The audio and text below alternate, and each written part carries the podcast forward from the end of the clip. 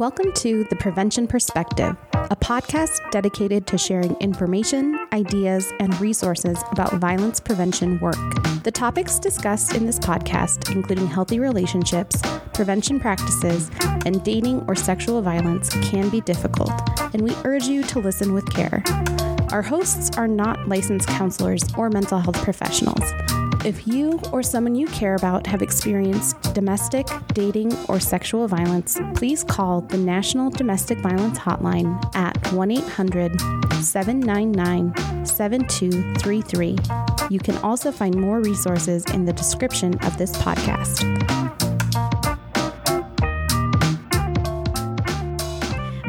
Bienvenidos todos, aquí estamos en el Prevention Podcast. Soy María, su presentadora para este episodio, y estoy aquí con Verónica Salazar. Verónica, ¿nos puede decir un poco de usted? Oh, claro. Muchas gracias por la invitación. Estoy contenta de estar aquí. Yo soy una licenciada en consejería. Ahorita estoy trabajando con la Alianza de Mujeres y Niños, que es el WCA. Estoy encantada de estar aquí y poder dar mi servicio. ¿Nos puedes decir un poco más de qué haces como una, licenciada? Como licenciada de consejería, damos servicios de salud mental, en particular aquí en el WCA lo que tratamos de dar es apoyo para las personas que han sufrido de algún abuso doméstico o a veces cuando ha habido violencia sexuales contra la persona. Entonces para nosotros esa es una comunidad que necesita mucha ayuda. ¿Y quién ves utilizando tus servicios en WCA? Al momento nosotros estamos recibiendo a todas las personas, ya sea adultos o niños, no importa la edad y tampoco no importa la sexualidad. Eh, la mayoría de los servicios era para las mujeres, por eso todavía tenemos el nombre de mujeres y niños. Ah, pero ahora reconocemos que este tipo de problemas que ocurren no solamente son de las mujeres, también son de los hombres. So de cualquier persona que se identifique con el problema es a la persona que queremos ayudar. ¿Cómo estás ayudando la comunidad con tu trabajo? Yo siento que la parte de nuestro trabajo es no solamente dar el servicio que recibe la persona que viene hacia aquí, pero yo siento que cuando uno puede apoyar a una persona, ese tiene un grandísimo impacto en nuestra comunidad mucho largo plazo. a veces podemos ver niños que han sido impactados, pero si nosotros podemos intervenir, eso no solamente cambia ese niño, puede cambiar a su familia, a otros parientes, en la área donde están para nosotros eso es muy importante, que queremos tener un impacto más grande de solamente ayudar una persona. Sí, hay un dicho que dice que nada más necesitas una persona que te ayude. Oh, exactamente. Y eso es lo que estamos tratando de ser y ah, tenemos el privilegio de que las personas vengan hacia nosotros y con mucho gusto y obviamente hay mucho dolor en el trabajo que hacemos, pero como dices, si puede uno hacer un cambio en una sola persona, ya con eso uno está haciendo grandísimo impacto. ¿Y me puedes decir un poco más sobre por qué decidiste trabajar en el tipo de trabajo como social? Yo pienso que a muy temprana edad, ah, yo recuerdo que uno de mis primeros labores fue de ayudar en una clínica comunitaria. En esa clínica comunitaria, ah, todos los proveedores solamente hablaban el idioma en inglés. Y obviamente, ah, siendo una de las pocas personas bilingües, ah, me pusieron a interpretar bien temprano en mi carrera, cual yo vi que ese era como no el la mejor manera de proveer servicios a una persona cuando tienes que tener un intérprete. Yo entiendo la necesidad y obviamente no hablo el español perfectamente, pero yo sentía que era mejor que uno recibiera el entrenamiento para que si no tuvieran un intérprete que tuviera que estar de intermediario, porque eso lo hace un poquito más difícil. Y eso, esa primer consulta con esa persona ah, me impactó muchísimo y de ahí decidí que, que quería hacer algo de este trabajo que estaba haciendo. Después de eso, ¿te fuiste a WC o qué hiciste durante ese tiempo de pausa? Pues si te cuento toda la historia, voy a estar aquí todo el día y eso es muy largo. ha habido muchos instantes donde he trabajado que han formalizado mi trabajo, pero para mí siempre lo que me ha conmovido más es ayudar a la comunidad latina, no importa en qué servicio esté. Y en particular, siempre he tenido más atracción a ayudar a las personas que han sufrido algún dolor.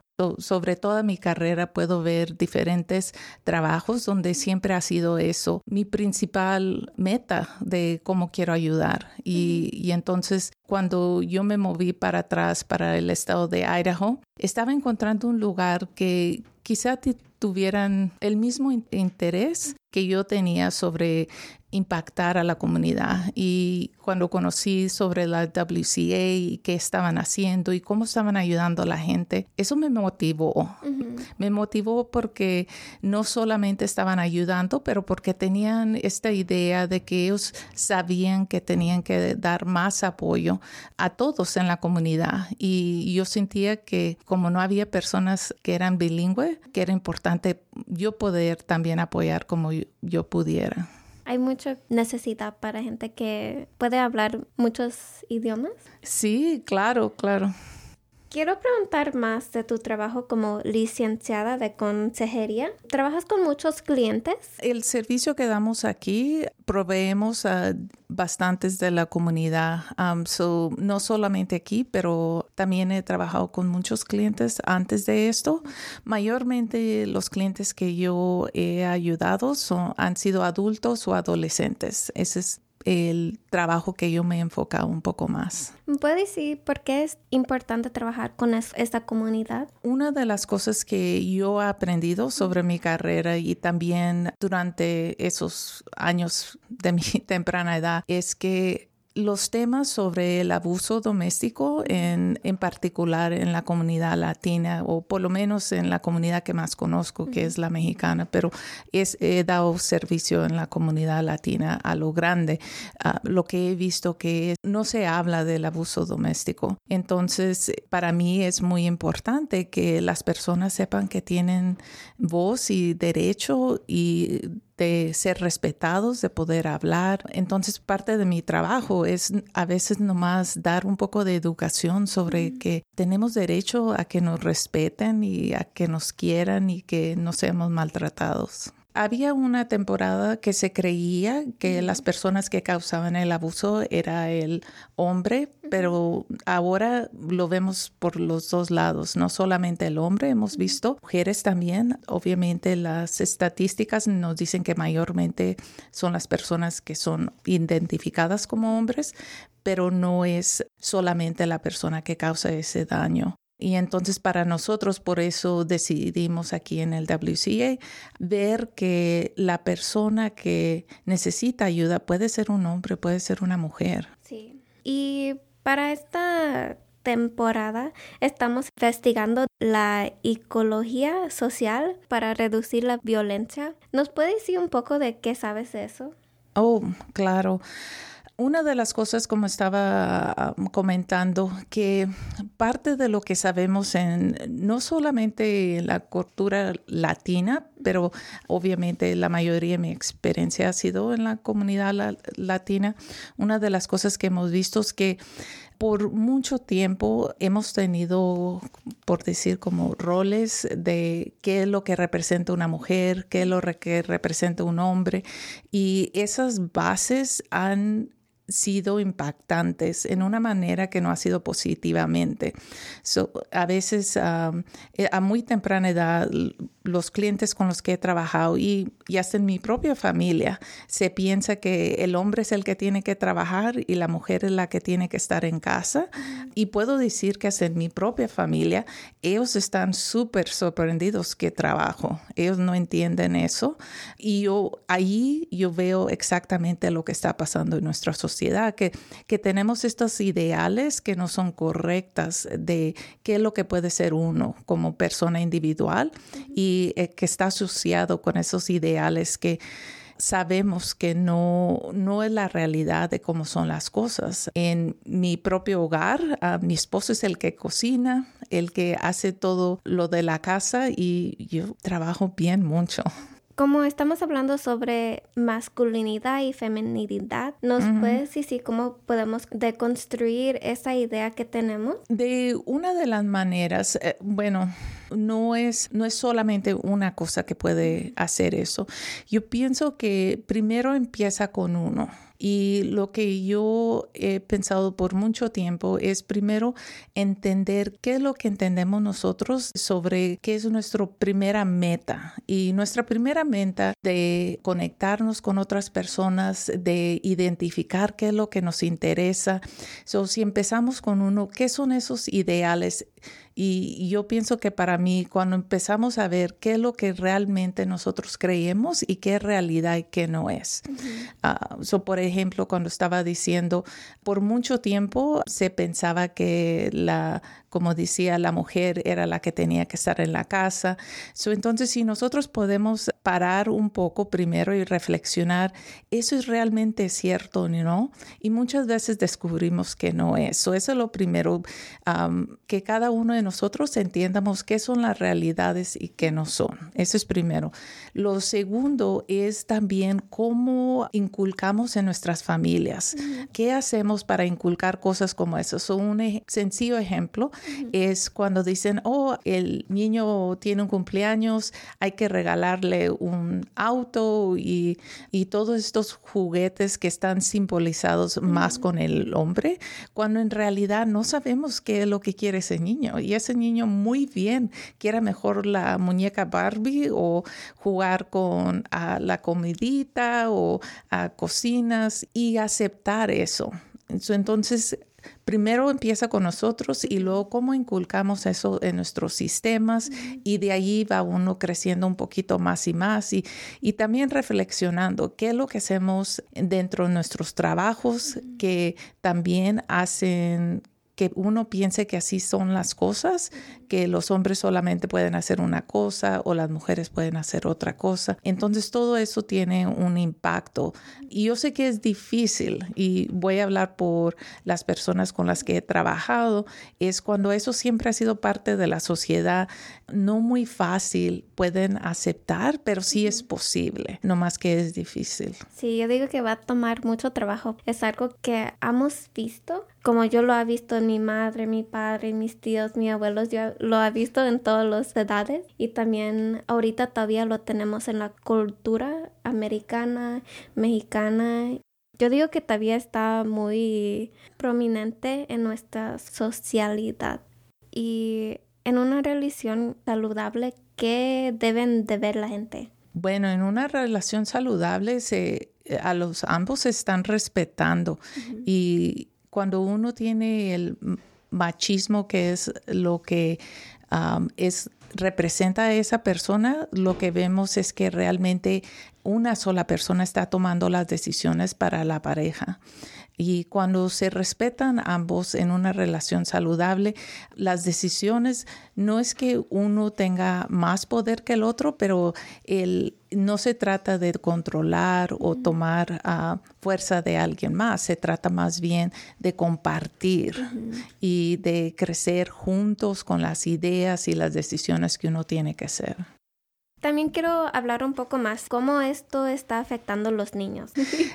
¿Lo del machismo o lo de lo que estaba? Sí, pues también machismo, pero yo quiero saber si hay otro como para la feminidad. Bueno, vamos a usar el ejemplo que, que has preguntado sobre los niños. Yo siento un gran ejemplo que yo veo es porque si ellos de temprana edad les han inculcado que solamente, vamos a decir como femenino, que, que si no puedes ah, lavar la ropa, o hacer una buena cena, entonces no eres buena mujer. entonces se identifica sobre estas ideales que realmente eso no hace la persona buena o mala, pero nomás es una función, una función que uno está haciendo. Pero yo siento que a veces no, desde temprana edad nos ponen a, hacer ciertas cosas que son específicamente para la mujer. Son un ejemplo, yo recuerdo a muy temprana edad y es mi familia, yo tenía, tengo un hermano mayor y mi madre me decía desde temprana edad que yo tenía que servirle el plato a él. Y yo decía, pero él está más grande, porque yo le tengo que servir el plato. Y mi madre me explicaba, no, es que este es, este es tu rol. Esto es lo que tú tienes que ser. Es como tú puedes hacer una buena hermana haciendo esto y si no lo haces, no eres buena hermana ni buena mujer. Y yo no entendía eso. So, cuando preguntas, pues, ¿cómo puede esto impactar? Y cómo impacta es que confunde a los niños porque ven una cosa y sienten otra. So, como en ese ejemplo, uno siente, pues, ¿cómo está la injusticia aquí? Porque yo tengo que servir y él no me sirve a mí. Soy más pequeña. Y él me puede servir a mí también, ¿por qué no podemos hacer eso? Entonces, creo como una confusión y entonces entran las dudas y dentro de eso también entran muchos sentimientos y estos sentimientos a veces se van llenando y llenando y después pueden salir y causar hasta depresión, ansiedad y otras cosas. Sí, y yo también he visto esto en como mi familia. Cuando yo estaba niña, también mi mamá siempre me puso a limpiar y me acuerdo mirando a mis hermanos y ellos estaban sentando en el y siempre me enojaba porque ellos se pueden sentar y yo tengo que limpiar y nunca pensé que esto era algo que me estaba afectando, pero yo digo que tiene mucha relación a la cultura y cómo los padres pueden hacer para que reducen esta cultura de machismo. Yo siento, bueno, para mí es me es sencillo, pero yo sé que es bien difícil. Y yo reconozco que es difícil. He trabajado con familias y puedo decir que dentro de mi propia familia es difícil entender que está la posibilidad que todos tenemos el derecho y el beneficio de aprender. So, igual como yo tuve que aprender a dar ayudarle a mi hermano, a servirle a mi hermano, a veces hasta planchar a mi hermano.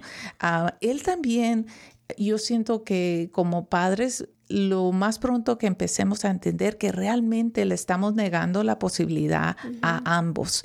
So, igual a la mujer, si no le ayudamos a ser independiente, a trabajar, ¿qué va a pasar el día que no estén ellos, que no haya nadie para ayudarle? Queremos también que ellos puedan sobrevivir. So, si como uno de padre realmente cambia el enfoque, no solamente a qué fue la tradición, pero más bien cómo podemos formalizar a nuestros hijos para que ellos puedan sobrevivir. Y eso quiere decir que ambos tienen que aprender a limpiar, ambos tienen que aprender a hacer de comer, ambos tienen que aprender a trabajar. Um, para mí eso es lo más, una de las maneras que uno puede ayudar como padres. ¿Qué podemos hacer para cambiar los normales sociales que tenemos sobre masculinidad y feminidad? Yo, yo siento que empieza con la educación. Eh, primero la educación nos puede ayudar a entender que existe eso. Ah, porque si no tenemos la educación para poder darnos a entender que eso está pasando, estoy recordando un comentario que habías hecho anteriormente que dijiste cuando mis padres me estaban diciendo, haz esto, haz aquello para ellos, en el momento no sabía uno que eso era algo que no, no era justo, no sabíamos que eso no era justo, nomás era lo que era y lo teníamos que hacer. Entonces, primero tenemos que tener un poco más de educación, entender qué está pasando, qué es lo que realmente causa eso y luego podemos figurar, ok, ¿qué pasos podemos tomar para empezar a hacer unos cambios?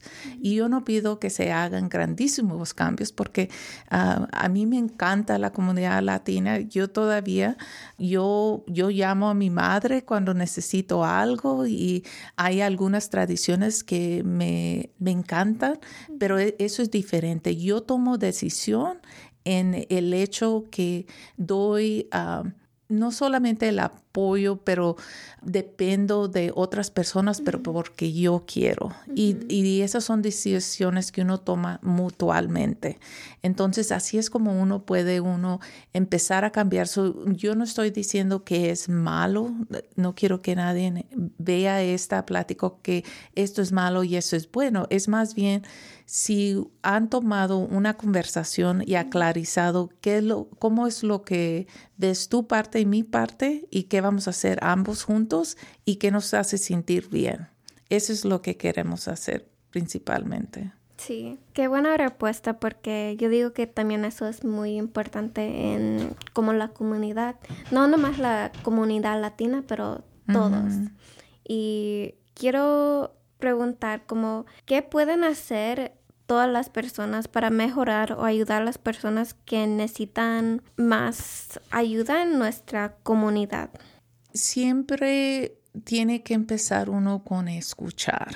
Yo, yo siento que muchas veces somos muy rápidos a crear conclusiones, ideas y a veces la persona todavía ni acaba de hablar y ya estamos pensando qué vamos a decir y eso no es lo que necesitamos.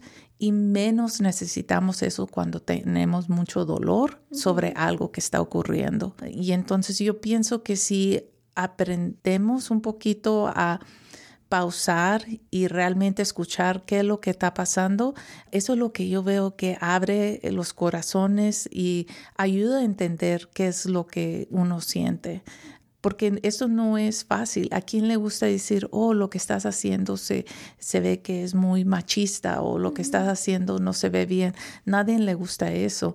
Entonces, primero queremos escuchar, entender qué está pasando para poder tomar recomendación o proveer otra información, pero quizá todavía no están listos para recibir eso, por eso mejor es escuchar primero. ¿Tienes unas últimas palabras para todos los que están escuchando nuestro episodio? Yo siento que si, si hay una cosa que pueden tomar sobre esta charla, sería que siempre empieza con uno. Y, y qué paso quieres tomar va a tener un impacto a los demás y tú puedes ver y decir por qué aquella persona no mejora o por qué esta persona o por qué en nuestra comunidad no hay más ayudas. No se enfoque tanto en qué es lo que está haciendo el otro porque nunca se va a hacer nada. Cada uno de nosotros tiene que tomar paso en qué voy a hacer yo para mejorar estos ideales que quizá no son saludables ni para mí, ni para mis hijos, ni para mi familia. ahí es donde empieza. Pues te quiero decir muchas gracias para venir y hablar sobre todos estos temas. Oh, muchas gracias. gracias. Ok, pues los veo en una semana. Bye. Thank you for listening to this episode of The Prevention Perspective. Again, if you or someone you know has experienced domestic, dating, or sexual violence, please call the National Domestic Violence Hotline at 1 800 799 7233. Or you can call the WCA's 24 hour hotline at 208 343 7025. Don't forget to follow us on social media at WCA underscore Boise and WCA Youth Reps. If you have any suggestions for topics you would like us to cover or get more information about anything you heard on today's episode, contact us through the email provided in the description of the podcast.